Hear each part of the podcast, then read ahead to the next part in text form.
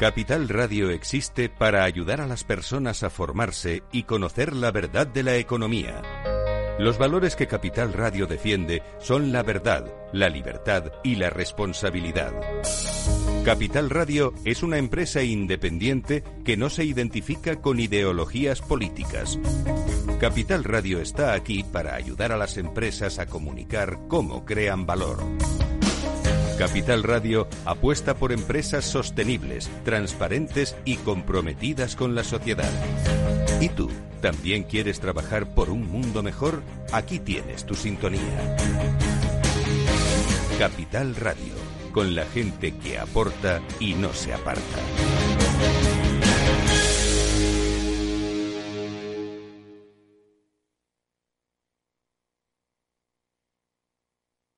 Neynor Homes les ofrece inversión inmobiliaria con Meli Torres.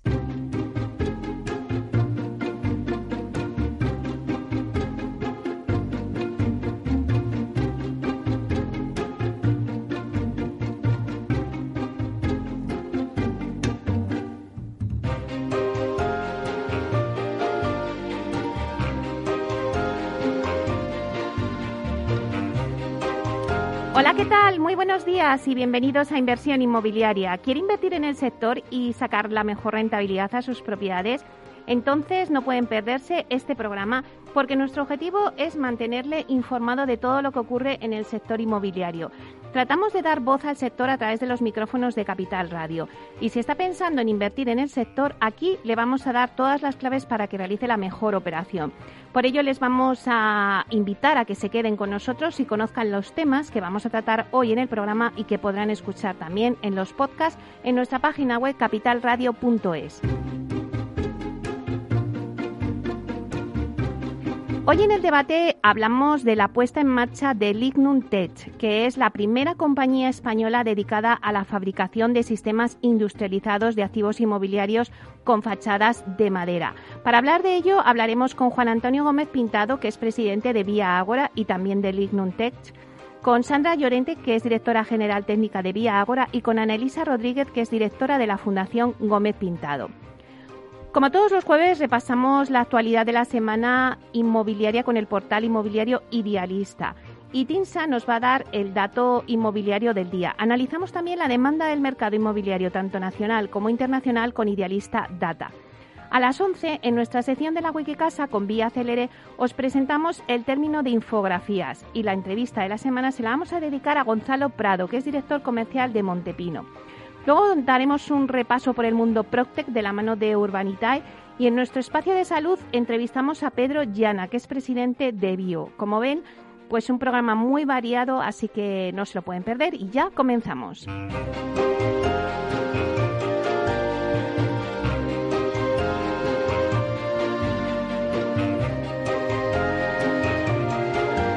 Inversión inmobiliaria con Meli Torres. Idealista te ofrece la noticia de la semana. Bueno, pues vamos con las noticias inmobiliarias más destacadas de la, de la semana y vamos a contactar con Beñat del Coso, que es portavoz del portal inmobiliario. Hola, buenos días, Beñat. Muy buenos días, Meli. Bueno, Beñat, ¿cómo han ido un poco las noticias? ¿Cómo ha ido, por ejemplo, los datos del INE de compraventas? Pues mira, hace, hace algunas semanas vimos que la caída en el, número de compraventas en el año 2020, que todo el mundo pronosticó que iba a ser absolutamente catastrófico, pues no era tal, que, estábamos en torno a una caída del 20%, lo cual era una cosa bastante razonable para todo como fue el, año 2020. Ahora tenemos ya los primeros datos de este, de este 2021, hemos conocido los datos de enero y, y siguen marcando esa misma tendencia, es decir, no estamos ante una caída eh, demasiado abultada y sobre todo lo que vemos es que estamos en, en una pendiente alcista, es decir, eh, en el mes de enero hemos, se han vendido en España el mayor número de viviendas desde que empezó la, la, pandemia. ¿Vale? Aún así, nosotros en Idealista estamos convencidos de que ese número, que se acerca casi a, a las 40.000 viviendas, aún pudo ser mayor. ¿Vale? yo creo que no podemos olvidar cómo fue el, mes de enero, sobre todo en el centro de la península, en Madrid, donde el temporal Filomena pues nos tuvo prácticamente eh, inhabilitados y aislados durante prácticamente dos semanas. Por lo cual, pues muchas de las operaciones eh, que estaban previstas para firmarse en esas fechas, pues se tuvieron que ir retrasando, pues probablemente al mes de febrero, lo cual nos hace ser bastante, bastante optimistas sobre cómo va está comenzando el año y cuáles van a ser las siguientes estadísticas, ¿vale? Porque además también es cierto que un poco por poner el otro lado, la cara un poco igual no tan positiva, los procesos de vacunación que que el sector inmobiliario pues esperaba con, con enorme expectación, parece que no están yendo al ritmo anunciado o deseado por todos, lo cual también está dando un poquito de freno de cara a muchas operaciones que igual en vez de cerrarse en este primer trimestre pueden incluso retrasarse un pelín más e irse al entorno de, la primavera o incluso del verano. ¿Vale? Pero nosotros creemos que con todos estos datos y también con los que manejamos nosotros en Idealistas, de, de cómo se está comportando la demanda, pues eh, somos bastante optimistas sobre el mercado. La demanda, como te decía, hasta ahora eh, nosotros estamos midiendo la presión de la demanda tanto en las grandes capitales como a nivel nacional y en, el producto en venta notamos que sigue habiendo un enorme interés, que la presión de esta demanda sigue siendo cada vez mayor y eso provoca que a pesar de que estemos todavía en situación de pandemia, los precios mm, estén aguantando, estén estables e incluso en algunos mercados estemos empezando a ver ya algunas subidas. Claro, es que nos hablas de, bueno, pues que había caído un 15,4% interanual, ¿no? En el mes de enero la compraventa de viviendas. Bueno, pues eh, suponemos que hay que tener ese ajuste, ¿no? Todavía y quizá luego ya, pues eh, más adelante, a lo mejor ya en verano, ¿no? Es cuando ya empezará un poco a equilibrarse todo, ¿verdad? Eso es. Nosotros, de todas formas, creemos que ese 15% interanual no debe hacernos olvidar eh, un poco el entorno en el que estamos. Llevamos dos meses, como fueron noviembre y diciembre, en los cuales eh, se vendían más casas que el año pasado, lo cual, bueno, pues es una situación muy positiva y mm, igual un tanto extraña. Sí que vemos que eh, la entrada de ese temporal que paralizó gran parte del país durante varias semanas puede ser la, explicación a que de repente esa racha de, subidas interanuales en, en, la compraventa de viviendas se haya cortado y estamos convencidos de que en las siguientes estadísticas, ya no que tengamos nuevos temporales o alguna cosa extraña, iremos viendo cómo esos datos mm, eh, siguen siendo positivos. Bueno, pues muchísimas gracias, Beñat, por traernos este análisis y vamos a ver cómo evoluciona eh, un poco el mercado durante estos meses. Nos lo irás contando. Muchas gracias a vosotros. Hasta pronto, Beñat.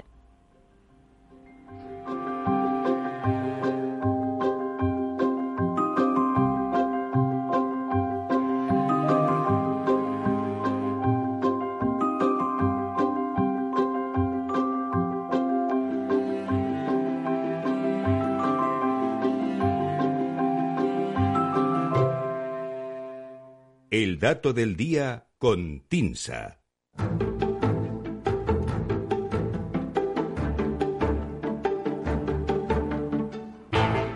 Bueno, pues ahora nos vamos con el dato del día y seguro que, bueno, pues a todos nuestros oyentes les gustaría saber cuál es el número de viviendas construidas antes del año 2000 que tienen ese margen de mejora en eficiencia energética.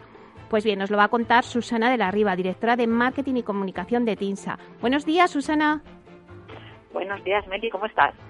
Pues nada, eh, deseando escuchar a ver ese dato de cuáles son las viviendas que tienen ese margen de mejora desde el año 2000. Nos has traído un dato muy interesante. A ver, cuéntanos. Pues vamos a ello. Mira, como bien dices, hoy nos adentramos en el terreno de la sostenibilidad, uno de los pilares en los que se apoyan las nuevas corrientes del urbanismo y también la oferta de nuevas viviendas motivados en parte por responsabilidad y un cambio cultural lento pero progresivo, y también por objetivos políticos y criterios regulatorios, que es lo que al final suele hacer, suelen acelerar las transformaciones. Mira, el dato de hoy se centra, como bien dices, en el potencial de mejora energética del parque residencial existente, y ese dato es 15 millones de viviendas, nada menos hace referencia a las viviendas que se construyeron en nuestro país antes del año 2000 y que por la regulación existente cuando se construyeron se deduce que cuentan con margen de mejora para consumir menos energía y reducir las emisiones. La antigüedad del parque inmobiliario en España nos da pistas sobre la eficiencia de los inmuebles. Las normas de edificación en vigor en cada periodo establecen requisitos y nos revelan los niveles de eficiencia energética. Aunque hubo varias normativas que regularon el sector de la edificación, como las normas del Ministerio de Vivienda de 1957 o las normas básicas de la edificación de 1977, no es hasta el año 2006, con el Código Técnico de la Edificación, cuando se elabora una normativa unificada y clara con unos mínimos en materia de eficiencia energética. La última actualización que se ha aprobado de esta norma, que especificaba en su día las bases planteadas ya en el 99, endurece los requisitos para avanzar hacia edificios de consumo de energía prácticamente nulo. Según datos del catastro, en España existen un total de 40 millones de inmuebles, incluyendo todos los usos, siendo el residencial el mayoritario. Recordamos que en el catastro no están incluidos los datos de Navarra y País Vasco, que cuentan con su propio registro administrativo. El catastro, como te decía, contabiliza los inmuebles por décadas. La década del 2000 al 2009 fue en la que se construyó una mayor proporción de edificaciones de las que tenemos ahora, en concreto un 24%, datan de esa década, y luego seguiría en, en volumen de construcción la década de los 70, con un 15% de las edificaciones. Solo un 4% del parque actual data de la última década, a partir de 2010. Pues bien, de esos 40 millones de inmuebles que existen hoy, 25, es decir, un 64%, se construyeron antes del año 2000, que podemos considerar el inicio de la década en la que aumentan las exigencias en materia energética. Y dado que la media nacional de inmuebles residenciales sobre el total es del 61%, tendríamos esos 15 millones de viviendas con más de 20 años de antigüedad. En cuanto a las viviendas eh, que se pueden adoptar para mejorar la, eficiencia energética, destacaríamos dos líneas. Por un lado, el aislamiento de fachadas, cubiertas y ventanas, y por otro, la elección de fuentes de energía para calentar el espacio interior. La vivienda, como todos sabemos, es la principal inversión de las familias y la importancia de alargar su vida útil y optimizar su estado es clara. Una rehabilitación energética, por pequeña que sea, supondrá una inversión inicial que se traducirá en un ahorro continuado durante, durante las décadas siguientes. En las nuevas viviendas, el mayor coste inicial que suponen los estándares más exigentes que, que ya circulan hoy en día revierte en un menor gasto en consumo en los años siguientes. En el caso de esos 15 millones de viviendas de segunda mano anteriores al año 2000, existe un margen de mejora a través de rehabilitaciones de mayor o menor envergadura que harán posible, además, eso también es importante, que esas viviendas no pierdan valor frente a lo que supone la obra nueva. Bueno, muy interesante. La verdad es que, bueno, al final el dato son esos 15 millones de viviendas de, segunda mano que son anteriores al año 2000 y que existe ese margen ¿no? de mejora en eficiencia energética. Pues muchísimas gracias, Susana, por traernos este dato. Pues sí, ya vemos que tenemos ahí campo de actuación, así que nada, a ver si también con los nuevos fondos que van a llegar y un poco todo lo que, lo que está sobre la mesa, pues realmente podemos avanzar en ese terreno que es realmente importante. Pues nada, muchas gracias, Meli. Hablamos la semana que viene. Un abrazo. Hasta la semana que viene. Hasta pronto.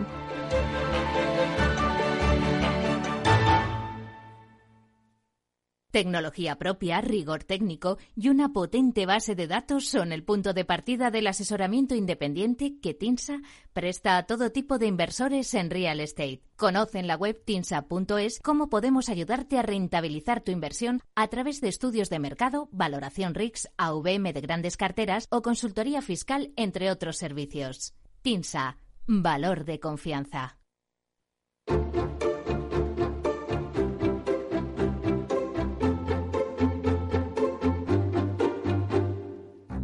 Inversión inmobiliaria con Meli Torres.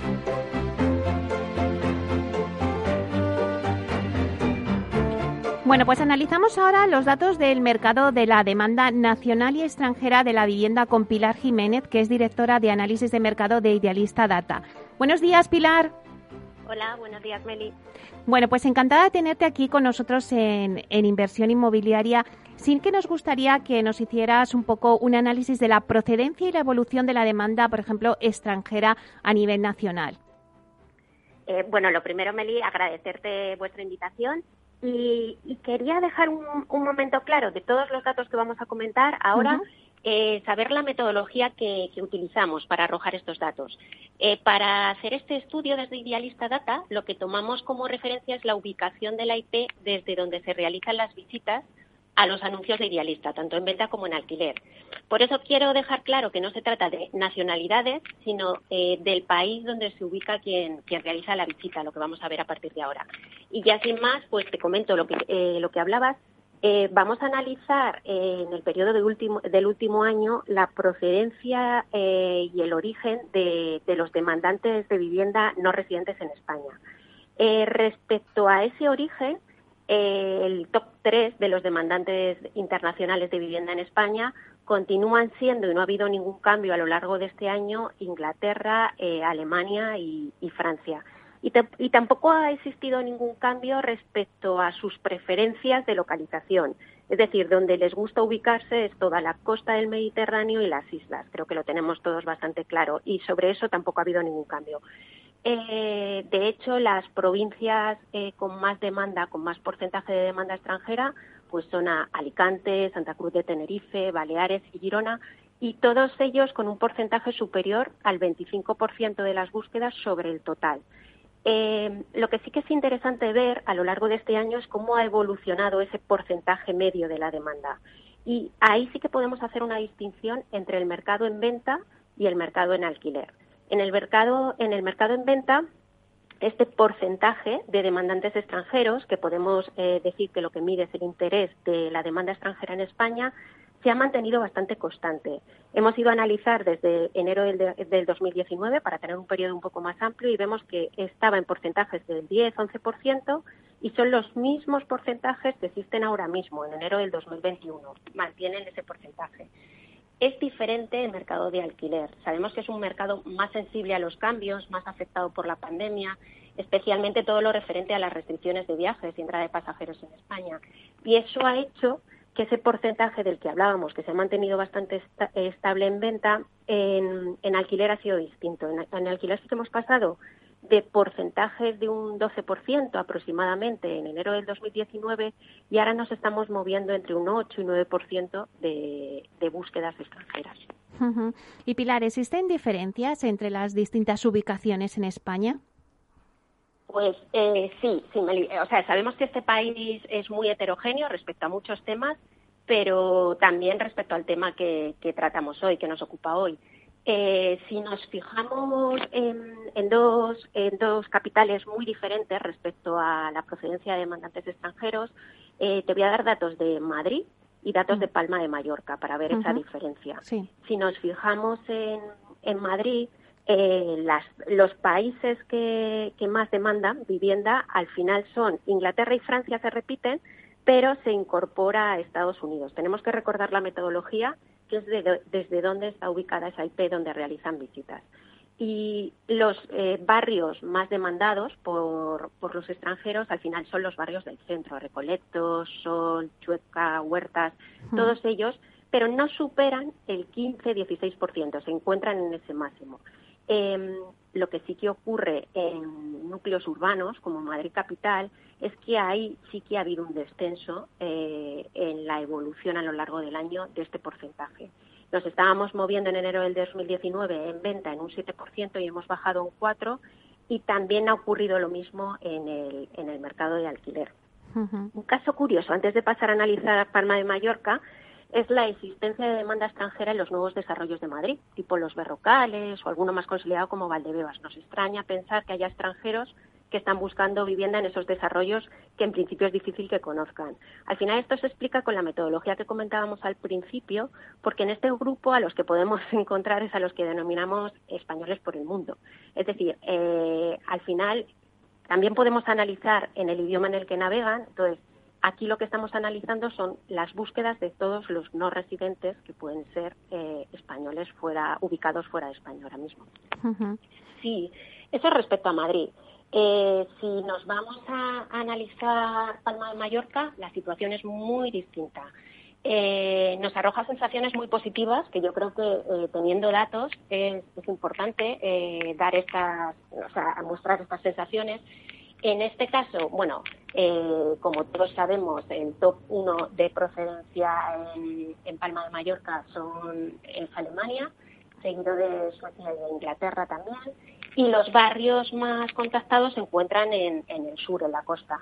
Eh, aquí hay una gran diferencia en porcentaje. Aquí podemos llegar a barrios que tienen hasta un 40% del total de las, eh, de las visitas se realizan desde el extranjero. Y otro dato muy, muy positivo, sobre todo en el mercado en venta, es que eh, esta tendencia ha sido incluso positiva, se ha incrementado. Hemos pasado de niveles de un 17% aproximadamente en enero del 2019 y nos estamos moviendo ahora casi en un 20%. Eh, no es así en alquiler. En alquiler, incluso en Palma de Mallorca, esta tendencia es eh, a suavizar el crecimiento, incluso a, disminuir. Y Pilar, eh, mm, ¿cómo, el, ¿cómo es el perfil del demandante extranjero? Cuéntanos un poco, haznos una radiografía. Pues sí, te cuento un poco. Hasta ahora todos los datos que hemos comentado se basaban en el método de observación, con la ayuda del Big y la tecnología pero otro método que tenemos para analizar los datos, otra técnica de investigación, es la realización de encuestas. Hemos realizado encuestas a demandantes de vivienda actuales, residentes, en España y fuera de España, pero ahora nos hemos quedado con los de fuera de España para ver y poder analizar este perfil sociodemográfico. Entonces, si analizamos este perfil sociodemográfico, sobre todo es interesante ver las diferencias entre venta y alquiler. En ambos casos, el rango de edad mayoritario es entre 55 y 65 años, pero la diferencia es que en venta el siguiente rango es de 46 a 55, donde hay eh, un 31% de demanda, y sin embargo en alquiler el siguiente rango es el de mayores de 65 años, que tiene un 30% aproximadamente. Y también esto varía, que está correlacionado totalmente, en venta, la ocupación principal es gente con contrato fijo, lleva un 45%, y sin embargo en alquiler eh, la ocupación, bueno, ocupación, eh, principalmente son pensionistas, llega a como un 47%. Lo que no varía en este perfil eh, en venta y alquiler es la, la composición familiar. En ambos casos supera el 40% las parejas sin hijos y siempre es el siguiente grupo pareja con hijos, que en venta es un 35% y en alquiler aproximadamente un, un 29%. ¿Podemos conocer también qué tipo de viviendas buscan y por qué?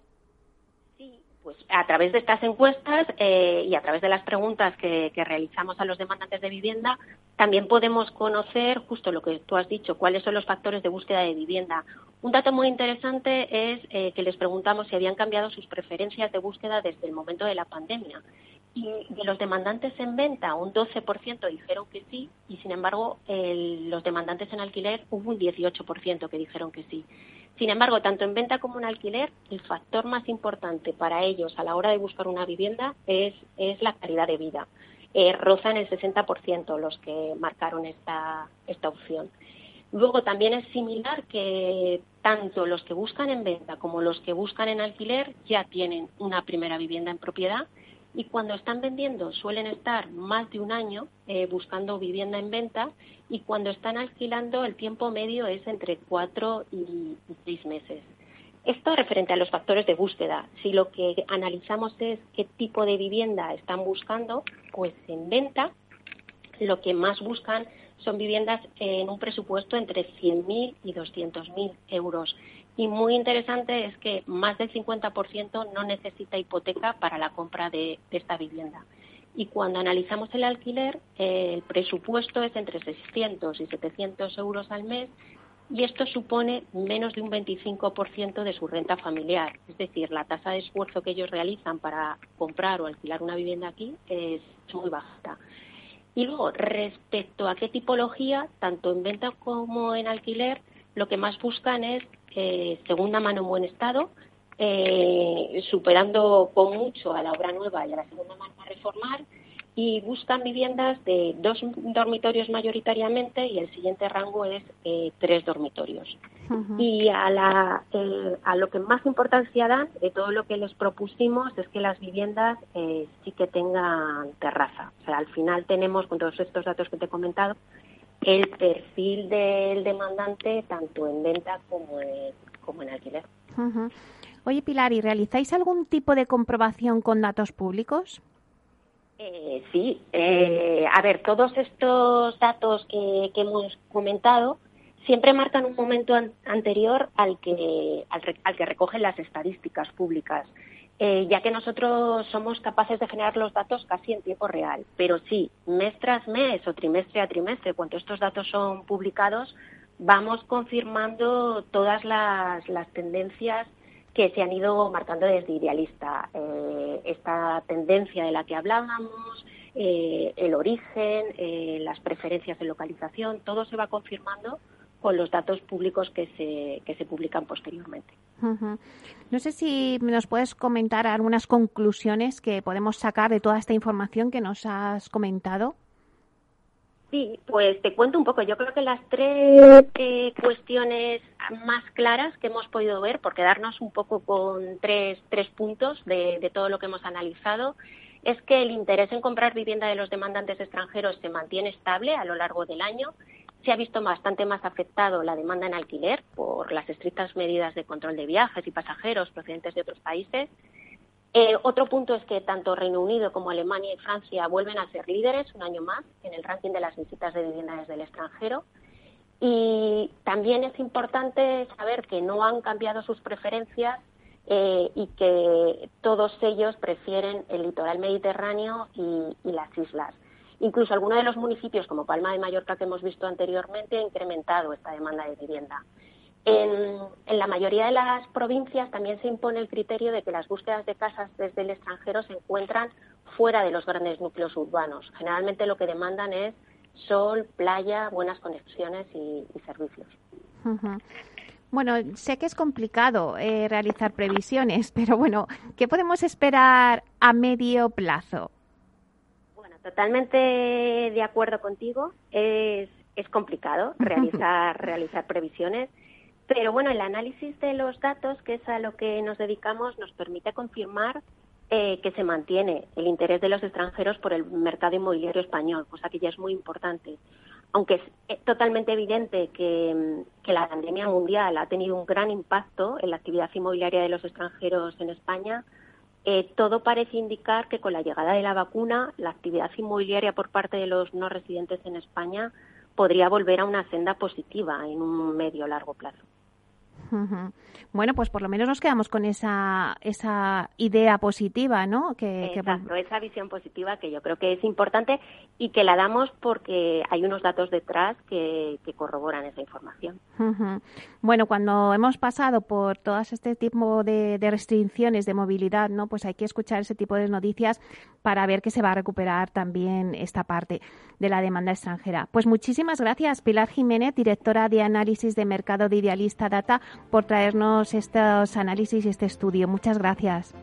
Muchísimas gracias a ti. Hasta pronto. Gracias, hasta pronto.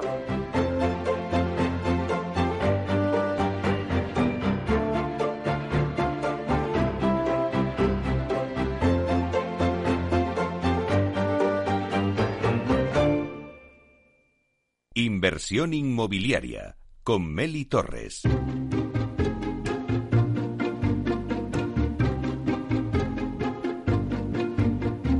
Bueno, pues acabamos de escuchar a Pilar Jiménez que nos ha hecho este análisis sobre la demanda de extranjeros de vivienda aquí en España. Eh, en breve tendremos el informativo y luego vamos a tener la entrevista de la semana, se la vamos a dedicar a Gonzalo Prado, que es director comercial de Montepino, y vamos a hablar sobre el sector eh, logístico, que es uno de los sectores que menos se ha visto afectado por la pandemia. Vamos a hablar un poco de la última milla, vamos a hablar del e-commerce, vamos a hacer un análisis de todo el sector logístico en España. Y después eh, tendremos las secciones que tenemos habitualmente, tendremos la Wikicasa con Vía Célere, que hoy os vamos a presentar el término de infografías, Luego también tendremos toda la parte Proctec con Urbanitae, que nos hablará de las últimas noticias lo que está pasando en Procter. Luego en nuestro rincón de salud también haremos una entrevista a Pedro Llana, que es presidente de Bio, y que nos va a hablar de los edificios regenerativos. Y bueno, luego llegamos a nuestro gran debate, que el debate de esta semana pues lo vamos a centrar en la puesta en marcha del Lignum Tech. Lignum es la primera compañía española que está dedicada a la fabricación de sistemas industrializados de activos inmobiliarios con fachadas en madera. Así que todo esto en nada, en unos minutos.